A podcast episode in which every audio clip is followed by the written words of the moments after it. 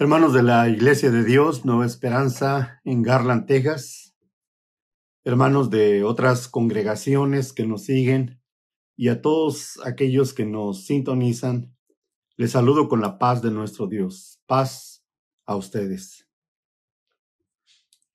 Seguimos con nuestro estudio sobre la carta de Pablo a los romanos y doy gracias a Dios por eh, permitirme compartir con ustedes la reflexión número 17.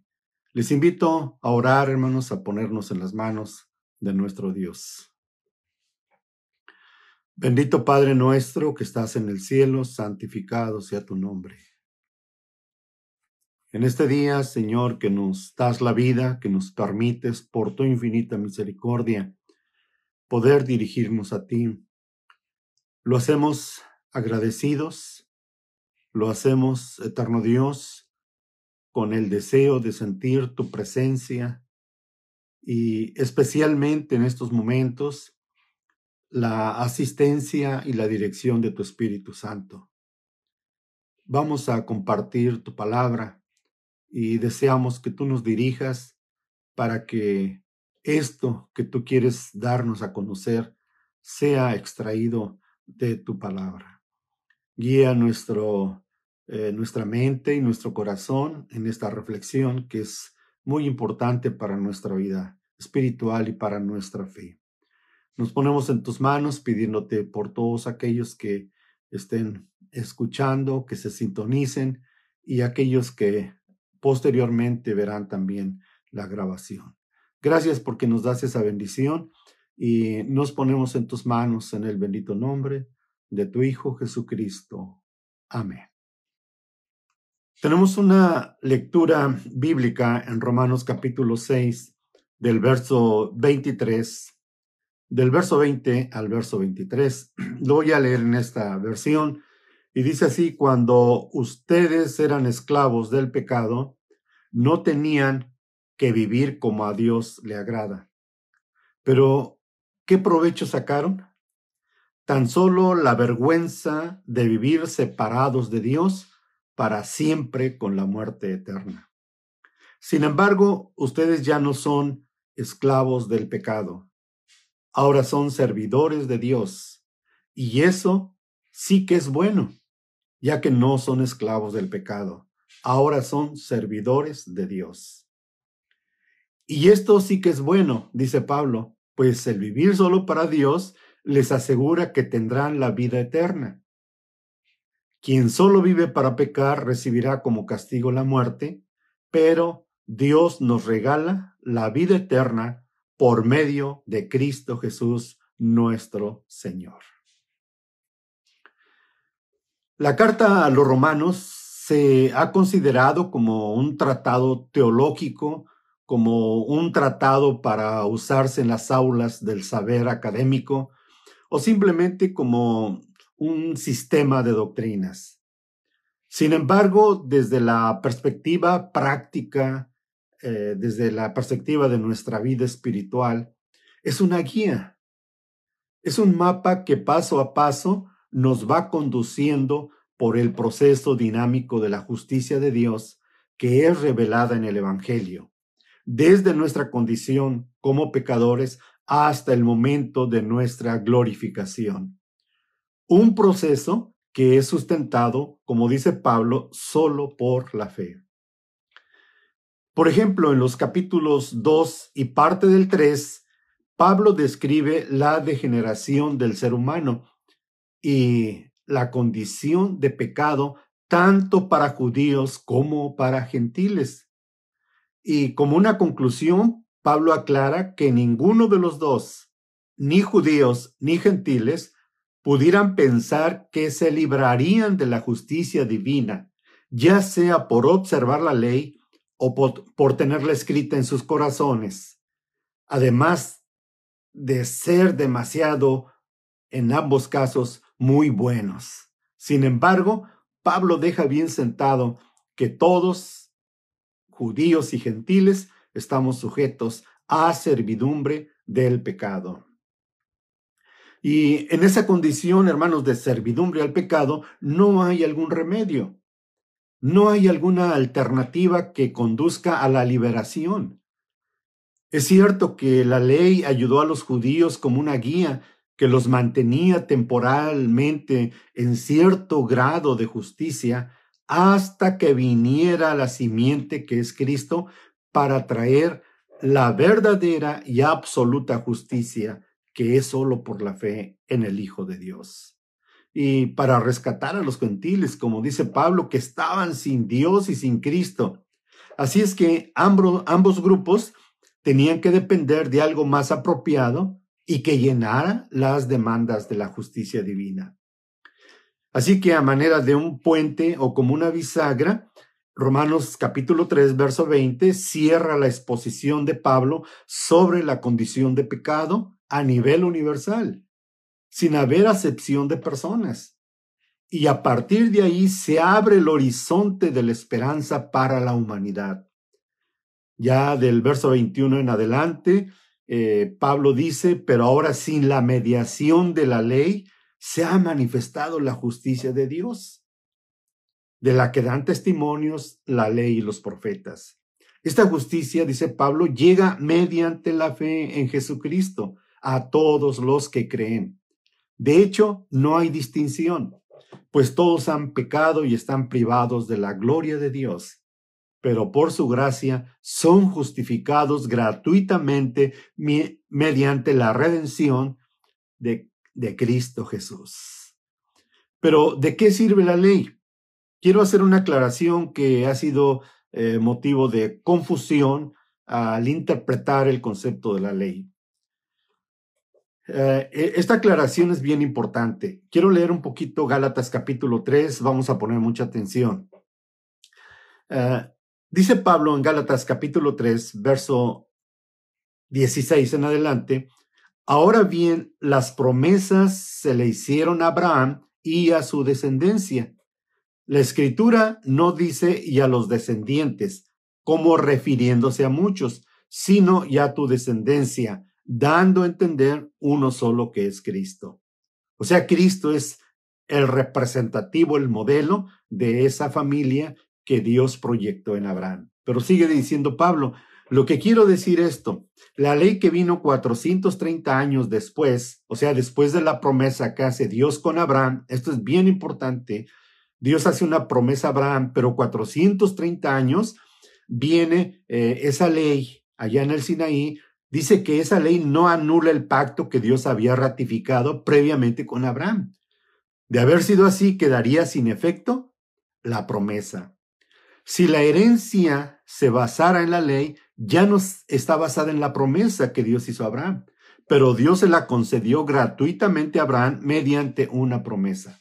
Y entonces pregunta Pablo, ¿cuál era entonces el propósito de la ley? Y aquí es una confusión tremenda, pero Pablo nos aclara realmente a qué está refiriéndose. Dice que, ¿cuál es el propósito de esta ley? Que fue dada 430 años después de las promesas a Abraham. Dice que fue añadida por causa de las transgresiones. Y si había transgresiones, quiere decir que se estaba infringiendo otra ley, en este caso de carácter moral y la que se añade tiene el propósito de alivianar esas transgresiones que se cometían a la ley moral de Dios. Por eso dice, fue añadida por causa de las transgresiones hasta que viniera la descendencia a la cual se le hizo la promesa. La ley se promulgó por medio de ángeles por conducto de un mediador. Estamos hablando del Sinaí, de aquello que le dijo Dios, escribe en un libro estatutos, mandamientos y preceptos. Esta sería la ley que se anexó para ayudar a las transgresiones que se hacían a la ley moral.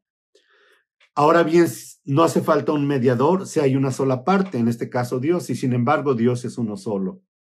Si esto es real, dice Pablo, ¿estará la ley en contra de las promesas de Dios? Esa ley que se dio en el Sinaí de ritos y ceremonias, ¿estará en contra de las promesas de Dios? De ninguna manera.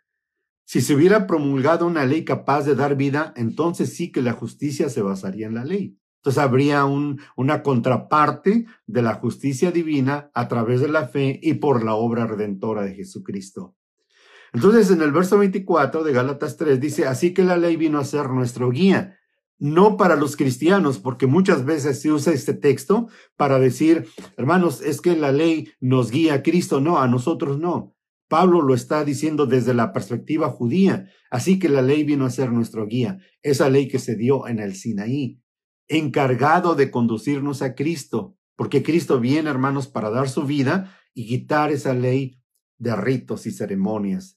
Dice, para que fuésemos justificados por la fe. Pero ahora ha llegado la fe, ya no estamos sujetos a la guía, o sea, a esa ley de, dada en el Sinaí de ceremonias. En el capítulo 4, Romanos argumenta sobre el elemento indispensable para ser alcanzados por la gracia divina, y es la fe. Para esto pone como un ejemplo a seguir que es Abraham, quien por la fe como hemos estado viendo en las lecciones de escuela sabática, fue justificado a tal grado de ser llamado, como dice Santiago, amigo de Dios. En el capítulo 5 vimos que aún siendo pecadores, tenemos paz para con Dios por medio de nuestro Señor Jesucristo. Pues cuando nosotros los pecadores no podíamos salvarnos, Cristo a su tiempo murió por nosotros. Murió en el momento elegido por Dios.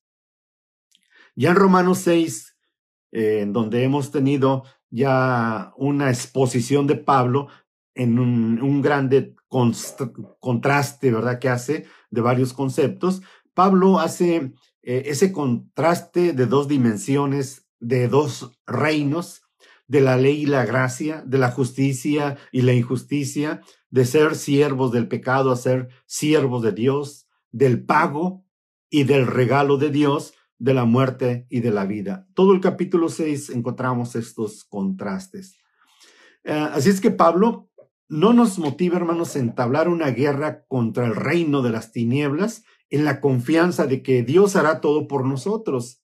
Él ganará la guerra por nosotros a tal grado que se expresan solo ah, estas ideas. Eh, ponte en las manos de Dios y Él hará todo. Abandónate y deja que Dios haga pero sin, descartar la presencia, la guía y el sostén de Dios en esta batalla, se nos pide estar a tono con la dinámica de esta disyuntiva, el mal o el bien, la vida o la muerte. ¿Qué hacer?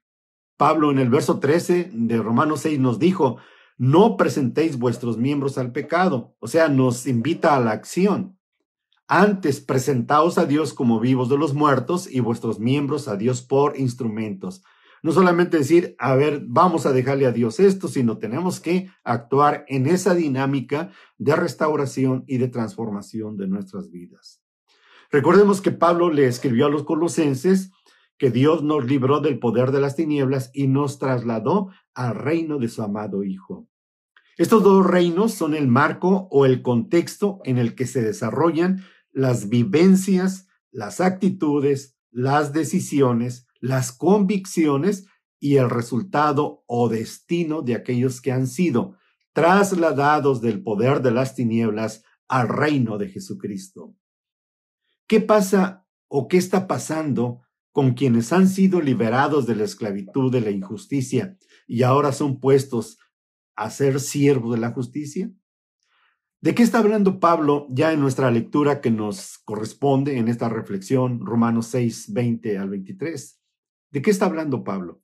Recordemos que en estos cuatro versos está basada nuestra reflexión de hoy. Pablo trata el asunto sobre la libertad del creyente para servir a Dios y sus implicaciones. Pablo está tratando el asunto de la libertad del creyente para servir a Dios y sus implicaciones. Implicaciones de aquellos que han sido trasladados del gobierno o de un gobierno, de un reino, a otro, que han sido liberados del poder de las tinieblas y trasladado al reino de su amado Hijo. Estas implicaciones Pablo las ordena de una manera muy especial en tres tiempos, pasado, presente y futuro. Así es que comparto con ustedes en tres tiempos las implicaciones de ser eh, esclavos a ser libres para servir a Dios. Entonces encontramos la primera implicación en el título Libres para servir a Dios. Ese es el título de nuestro tema. El verso 20 de Romanos capítulo 6, ya nuestra lectura de reflexión, dice, cuando ustedes eran esclavos, pasado, del pecado, no tenían que vivir como a Dios le agrada. Esto es algo bien importante que necesitamos reflexionar. Nunca, hermanos, se imaginaron a Adán y Eva la trascendencia de la decisión que tomaron en, en el Edén. Cómo las generaciones de seres humanos que saldrían, serían de ellos, saldrían para ser esclavos de las consecuencias de su desobediencia y se verían envueltos en las situaciones más críticas de miseria y de muerte. Pablo dice que por la desobediencia de uno vino la muerte. De ser los que tenían la autoridad, los que gobernaban en la creación de Dios, ahora se convierten en gobernados. La situación es que con la desobediencia en el Edén se perdió la autoridad que Dios les dio para gobernar la tierra, concediéndole a Satanás, quien es desde entonces el que gobierna el que estableció el reino de las tinieblas. Por eso es que cuando Cristo está en la tentación, dice Lucas capítulo 4, versos 5 al 7, entonces dice que el diablo lo llevó a un lugar alto y le mostró en un instante todos los reinos del mundo. Sobre estos reinos y todo su esplendor le dijo, te daré la autoridad porque a mí me ha sido entregada y puedo dársela a quien yo quiera. Así que si me adoras, todo será tuyo. Jesús le contestó, vete de mí, Satanás, porque tienes que adorar al Señor tu Dios. Pero este reino de las tinieblas, hermanos, eh, que ha vivido se ha vivido en toda la historia de la humanidad, siendo esclavos del pecado. Solo había una manera de ser libres. Hebreo nos dice que Cristo vino a tomar carne y hueso como nosotros, compartió nuestra naturaleza, para que mediante su muerte pudiera destruir al que tiene o tenía el dominio de la muerte, es decir, al diablo, y así librar a todos los que por el temor de la muerte estaban sometidos a la esclavitud por toda la vida. Sin embargo, no es solo recordar el origen de nuestra condición de pecado, sino de estar conscientes de nuestra responsabilidad ante Dios como seres que hemos sido creados a su imagen y semejanza. Porque en tal caso, todos hemos pecado. No hay un justo, no hay uno solo, dice Pablo. No hay uno que haga el bien y nunca peque. Por lo tanto, somos responsables de dar cuentas de nuestras acciones ante la justicia divina. Esta es la condición de la que habla Pablo, una vida completamente de esclavitud cuando ustedes eran esclavos del pecado. Pero, ¿cuál es la implicación? El mismo verso 20 dice que estaban libres del dominio de la justicia, no tenían por qué vivir como a Dios le agrada. ¿Cuántas veces queremos vivir como Dios quiere? O presionamos para que alguien viva una vida que agrade a Dios. Pero ¿cómo vivir esa vida siendo esclavos? Para que el pueblo de Israel le sirviera a Jehová, a Yahvé, tendrían que ser libres. Eso le dijo Moisés a Faraón, deja salir a mi pueblo, libéralo para que pueda servir al Señor. Siendo esclavos, como dice Pablo, a causa de la ignorancia que los domina y por la dureza de su corazón, estos, estos tienen oscurecido el entendimiento y están alejados de la vida que proviene de Dios. No se podría, no se podía servir a Dios. Estábamos, como dice Pablo, libres de hacer lo que a Dios le agradaba. Es por eso que Pablo continúa ya en el verso 21 que vamos a leer de Romanos 6, dice, entonces, ¿qué fruto cosechaban? ¿Qué provecho sacaron de todo esto? Cosas dice que ahora los avergüenza y que conducen a la muerte. ¿Qué fruto se cosechaba? ¿Qué provecho? Tristeza, dolor, lágrimas y muerte. Cuando un agricultor o un eh, fruticultor siembra, ya sea un grano de alguna semilla, trigo, maíz o de algún fruto, sabe lo que va a cosechar. No espera sembrar trigo y cosechar manzanas. Así es en la vida del ser humano. Lo que se siembra, eso se cosecha. Es el principio de la siembra y la cosecha. Esa es la justicia divina. Podemos elegir las cosas que más nos satisfagan humanamente, pero no tenemos la facultad de elegir las consecuencias. ¿Qué implica, hermanos? Implica dos cosas, vergüenza y destino. Y esa es la disyuntiva. Lo que sembramos, eso cosecharemos. Eso se aplica en todas las áreas de nuestra vida. Porque quizá estemos pensando, bueno, yo no actúo como aquel, yo no soy como aquel no peco como fulano o sutano. Sin embargo, nadie escapa de cometer algún pecado, por muy pequeño que nos parezca. Gálatas 6 nos dice, no crean ustedes que pueden engañar a Dios. Nadie puede engañar a Dios. Cada uno cosechará lo que haya sembrado. Si seguimos nuestros malos deseos, dice Pablo, moriremos para siempre, pero si obedecemos al Espíritu, tendremos vida eterna. Esa es la disyuntiva.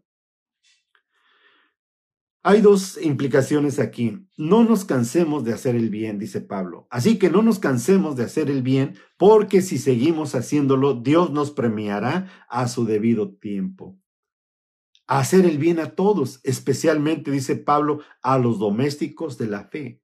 Siempre que nos sea posible, hagamos el bien a todos, pero especialmente a los seguidores de Cristo. Es cierto que se cosecha lo que se siembra. Aún en este tiempo nadie está exento, pero como libres tenemos la oportunidad de tener un abogado que interceda por nosotros.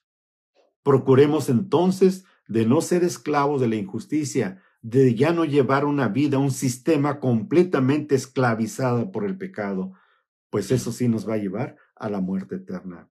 Por el contrario, no nos cansemos de hacer el bien que a su tiempo cosecharemos. Eh, y hay ah, dos clases de frutos, ¿verdad? Eh, hablando del fruto que se cosecha, la satisfacción de la carne y las consecuencias o resultado de nuestras malas acciones. Esto es bien importante. A veces cuando se comete o cometemos situaciones eh, ilícitas, pues nos sentimos a gusto humanamente, pero vienen las consecuencias, ¿verdad? Pero no solamente es el hecho de que se sienta vergüenza por las acciones del pasado, sino que debe de haber un sincero sentido de autorreproche que hiera, que oprima, como vemos en el caso de aquellos a quienes les predicó Pedro allá en los días del Pentecostés. Cuando oyeron el mensaje de Pedro, todos se sintieron compungidos de corazón al darse cuenta de lo que habían hecho con el Hijo de Dios y se arrepintieron, dice Hechos capítulo 2. Comúnmente, hermanos, eh, hacemos uso de la vida de aquellos hijos de Dios que le fallaron en la antigüedad, poniéndolos como una ilustración, ejemplo David, Abraham, Moisés, Pedro, en fin. Y es cierto, los menciona la Biblia, pero no debemos usarlos para excusarnos o hacerlos un escudo en aras de que Dios justifique nuestras acciones. Lo más congruente es que tenemos que tener esa responsabilidad de nuestras propias acciones. Esto es lo que nos dice Pablo del pasado. Ustedes eran esclavos del pecado, no tenían que vivir, vivir como a Dios le agrada. Pero sigue diciendo el verso 22, ya en el presente. Pero ahora que ya han sido liberados del pecado y se han puesto al servicio de Dios, cosechan la santidad que conduce a la vida eterna. ¿Cómo fuimos libres? Tenemos que analizar y valorizar cómo es que hemos sido libres. ¿Qué precio se pagó? ¿Cuánto nos alienta quedar libres de toda culpa? Quedar libres de toda responsabilidad. Es un sentir de libertad, de paz y de sosiego, de ganas de vivir. Pero debemos de reflexionar cómo se es libre de una deuda que ameritaba la muerte y que solo se podía pagar con un sacrificio perfecto. Quiero puntualizar esto. Pongamos atención. Hay dos maneras de pagarnos nuestra deuda con la justicia divina. Una de ellas con la muerte, con nuestra muerte. Con eso podemos pagar, o más bien, ese es el pago de nuestra injusticia, de una vida ajena a la voluntad de Dios. La paga del pecado es muerte. O sea, con nuestra muerte pagamos, pero no hay esperanza para el futuro. Simplemente morimos, se pagó, pero no volvemos a existir. La otra forma es a través de Jesucristo para vida eterna. Así el futuro está completamente asegurado.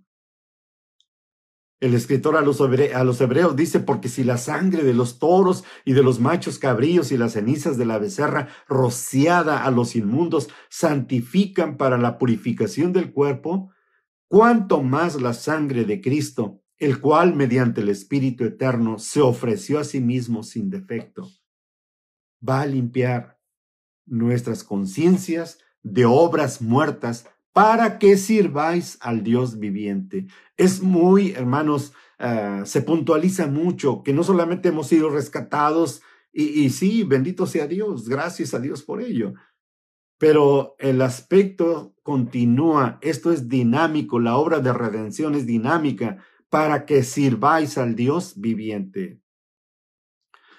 Pablo, hermanos, describe la situación de aquellos que han sido transferidos de la potestad de las tinieblas a una vida nueva, a una nueva situación, a la vida del reino.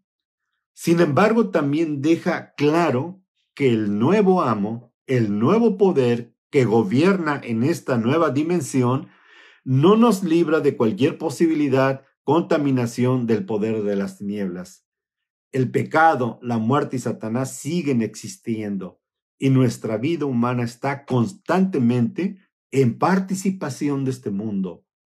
Esto hace que nos afecte nuestra vida espiritual. Por esa razón, por ese motivo, Jesús nos insta, nos invita, orad y velad para que no entren en tentación, ya que el espíritu a la verdad está dispuesto, pero la carne es débil.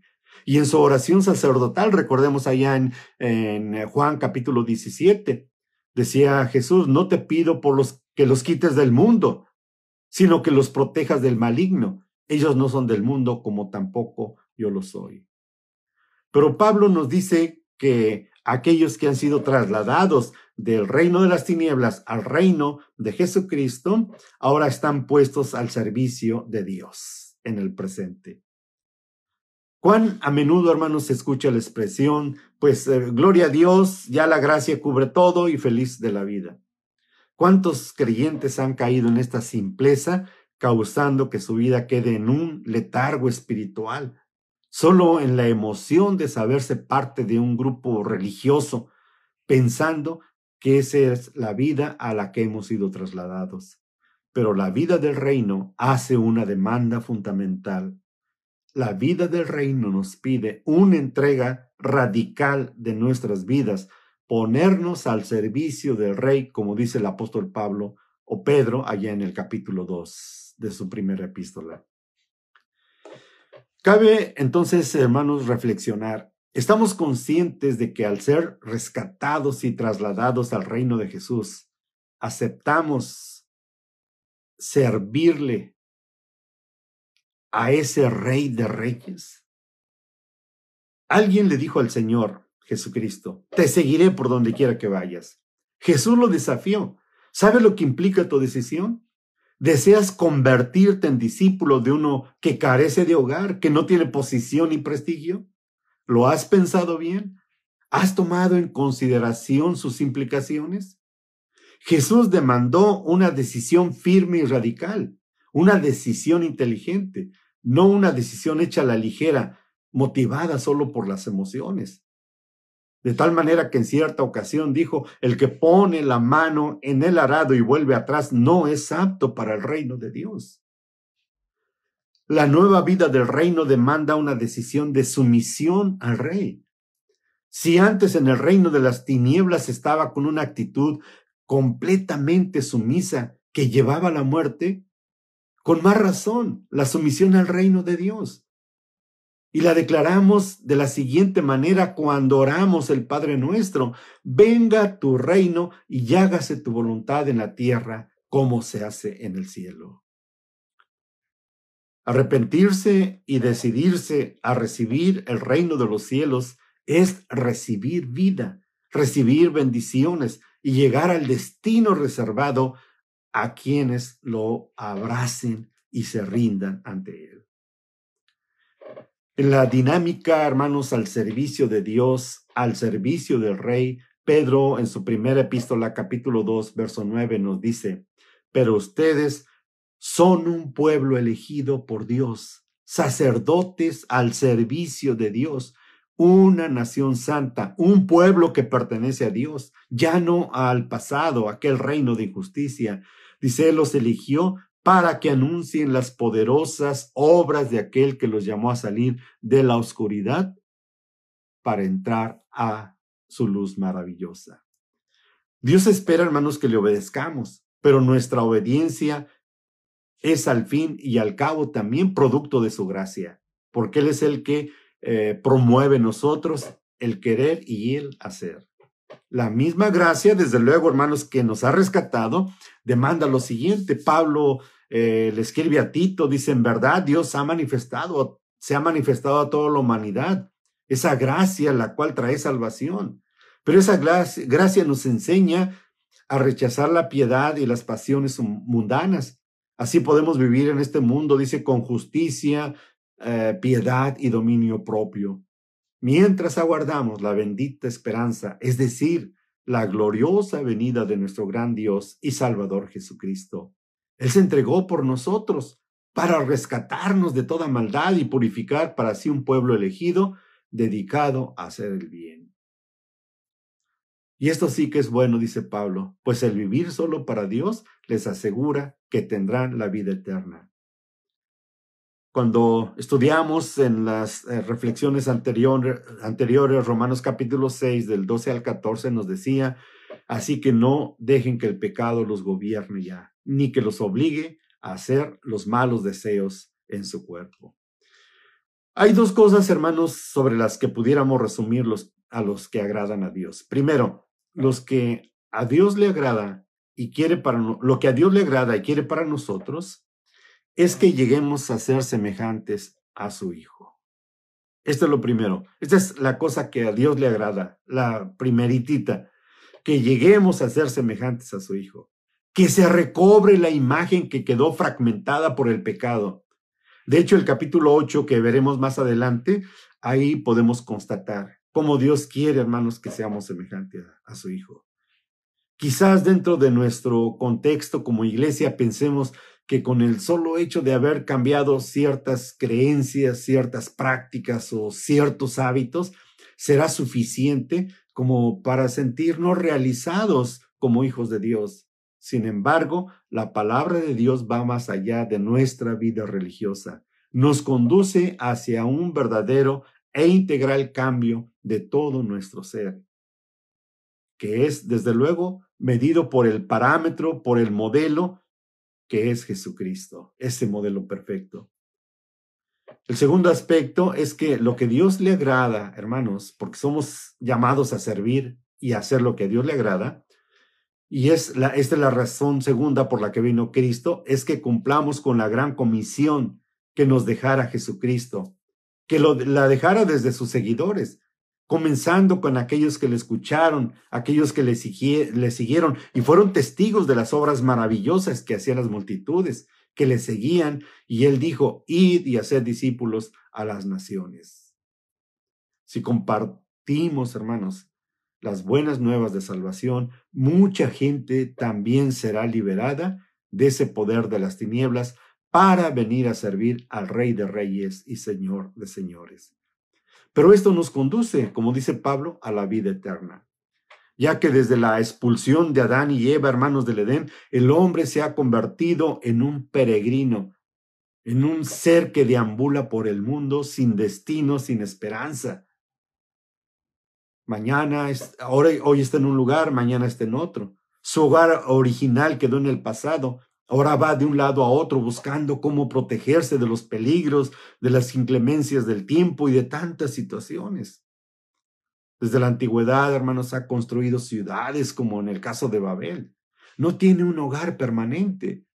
Sin embargo, lo que se cosecha al servir a Dios trae como regalo, y repito, como regalo, un lugar, un destino, como dice el Salmo 23, en la casa de Jehová moraré por largos días. Lo que podemos concluir es que lo que emana de Dios y del Cordero es vida eterna por los siglos de los siglos. Cristo lo había dicho de esta manera, yo soy la resurrección y la vida. El que cree en mí, aunque esté muerto, vivirá. Nuestro tercer y último punto está en el verso 23. Porque la paga del pecado es muerte, mientras que la dádiva de Dios es vida eterna en Cristo Jesús nuestro Señor. Quien solo vive para pecar, fíjese bien la expresión, quien solo vive, o sea, un sistema completamente alejado de Dios, ese es su sistema de vida, recibirá como castigo la muerte. Pero el que es trasladado al reino de Jesucristo y que tiene un abogado para interceder, hermanos, delante de Dios, nos regala vida eterna a través de Cristo Jesús. La paga del pecado es muerte. Ese es un pago.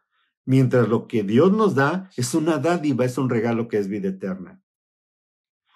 Tenemos que pagar, hermanos, de acuerdo con la declaración de Dios en el Edén, ese tributo a la tierra, pues de ahí fuimos hechos y ahí volveremos. Somos polvo y al polvo seremos retornados.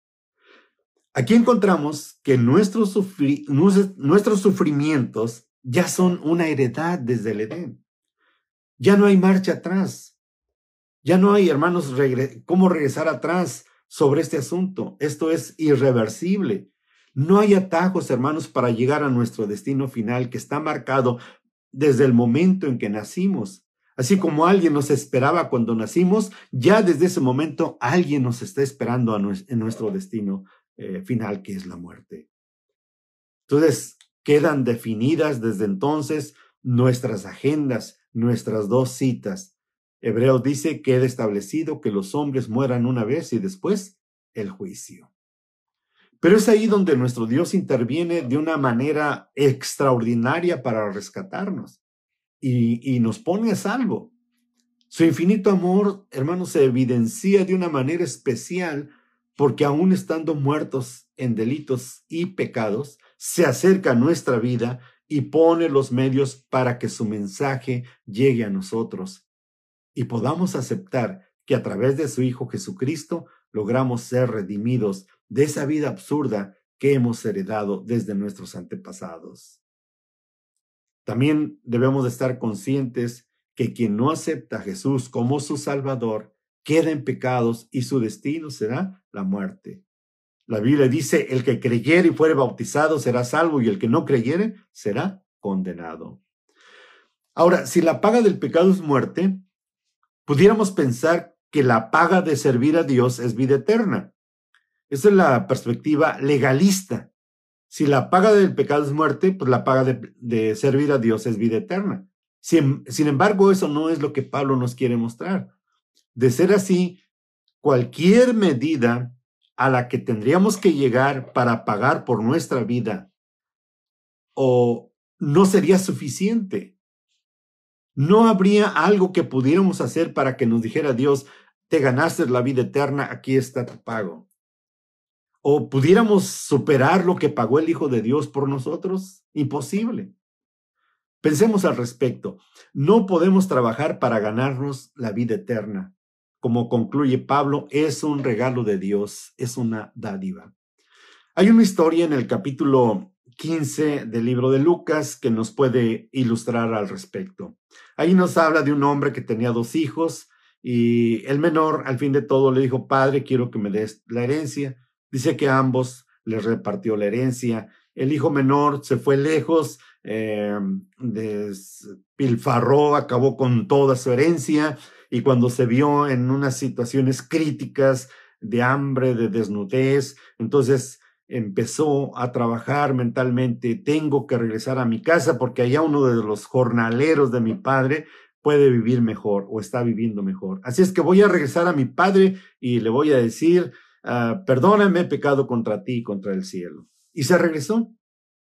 Cuando su padre lo vio de lejos, se compadeció de él, salió corriendo a su encuentro, lo abrazó, lo besó. Y el joven le dijo, papá, he pecado contra el cielo y contra ti. Ya no merezco que me llames tu hijo, pero sí dame un lugar como uno de tus jornaleros. Sin embargo, el padre no hizo caso a estas palabras. Se sacrificó el ternero más gordo, se puso un vestido especial, el anillo, y empezó, hermanos, una fiesta para regocijarse por el retorno de su hijo. El hijo pródigo quería ser uno de sus jornaleros, quería ganarse un lugar por su trabajo.